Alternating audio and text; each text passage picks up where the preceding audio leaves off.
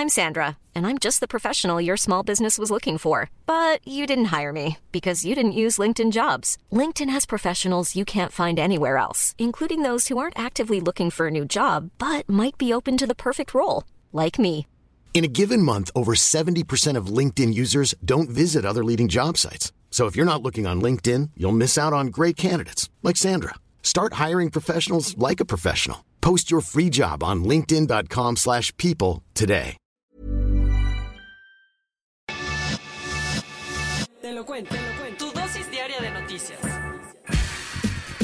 Soy Pau Medieta y aquí te va tu dosis diaria de noticias. Sobre el caos de Iowa. El lunes arrancaron las elecciones en Estados Unidos, pero algo falló y los resultados se retrasaron hasta ayer. Cuéntame más.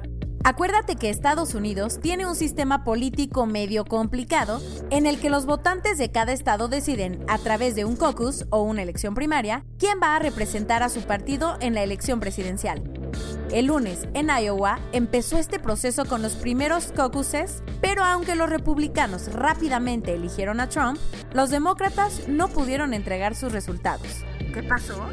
Este año, los demócratas decidieron que los votos de cada caucus se iban a reportar con una app, pero esta tuvo fallas y el plan B, que era dar los resultados por teléfono, hizo que las líneas se saturaran. Entre tanto relajo, el Partido Demócrata dijo que había incongruencias con los números y por eso no fue hasta ayer en la tarde que pudo liberar los primeros resultados.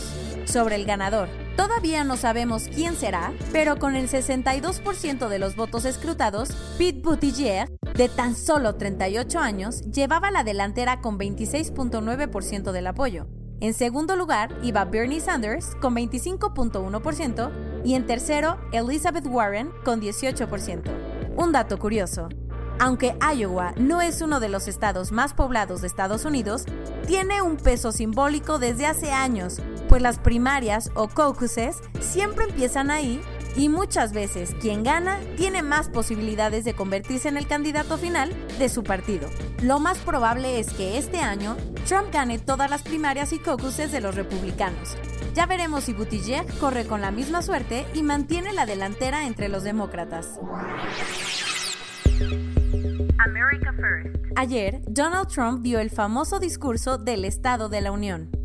Por si no sabías, el Estado de la Unión es el informe de gobierno de Estados Unidos y el discurso de Trump era de lo más esperado. Primero, porque hoy el Senado va a votar en el impeachment y segundo, porque sus palabras podrían influenciar su campaña para la reelección. ¿Y a todo esto qué dijo? Además de presumir sus logros comerciales, como la firma de un tratado con China y el famoso TME, dijo que gracias a él miles de trabajos han regresado a Estados Unidos. Además, reunió a un militar con su familia, se enorgulleció de todos los jueces que ha nombrado y le entregó la medalla de honor presidencial a un controvertido locutor de radio. La gran sorpresa, entre los invitados de Trump estuvo Juan Guaidó, a quien reconoció como presidente de Venezuela y le mostró su apoyo. Eso sí, la controversia no faltó. A medio discurso, algunos demócratas abandonaron el Congreso y el papá de un niño que murió en un tiroteo le gritó a Trump cuando defendió el derecho a portar armas. Ya para cerrar con broche de oro, después del evento, Nancy Pelosi, la líder de los demócratas en la Cámara de Representantes, destruyó su copia del discurso. Sobre el tema de las pensiones. Si ayer casi te da un pequeño infarto al oír sobre la reducción de las pensiones de 25 salarios mínimos a 10, ya puedes respirar.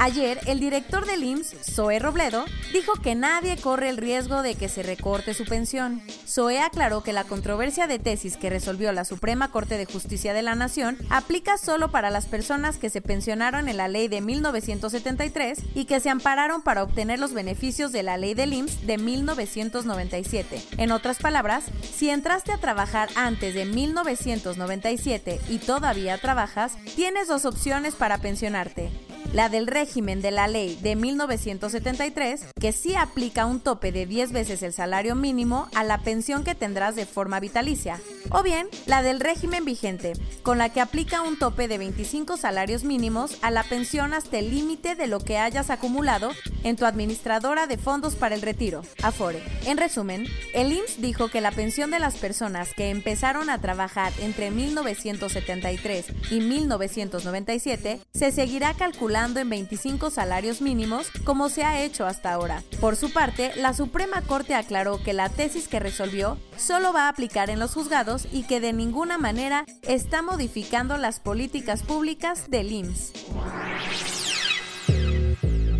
El Reino Unido anunció que a partir del 2035 va a prohibir que la gente compre vehículos de gasolina y diésel. Sí, escuchaste bien. El gobierno de Boris Johnson planea adelantar cinco años el veto que ya había anunciado y que también podría aplicar para los coches híbridos esos con un motor de gasolina y una batería eléctrica.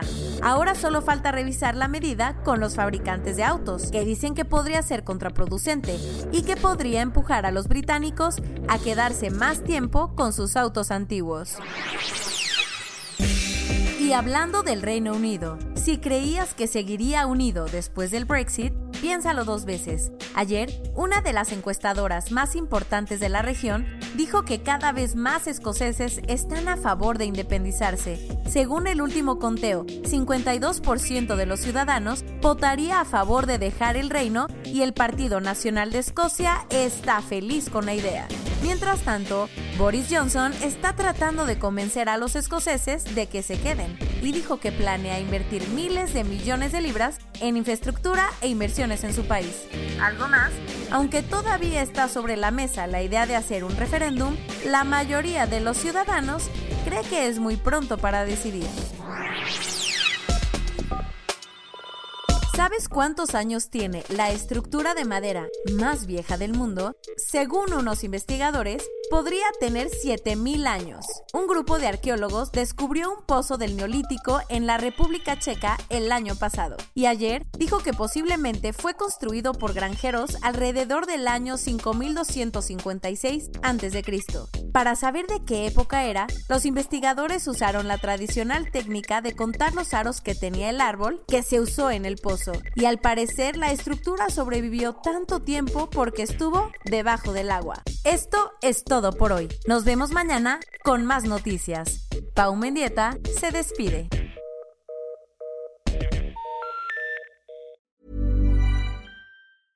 Hey, folks, I'm Mark Marin from the WTF Podcast, and this episode is brought to you by Kleenex Ultra Soft Tissues your ally to help tackle your allergy symptoms this season. I love the change of seasons, but nobody loves pollen and all those other things floating in the air that make you sneeze during this nice weather. Kleenex Ultra Soft tissues are hypoallergenic and allergist approved. So fight back against watery eyes and runny noses without worrying about irritating your skin. For this allergy season, grab Kleenex and face allergies head on.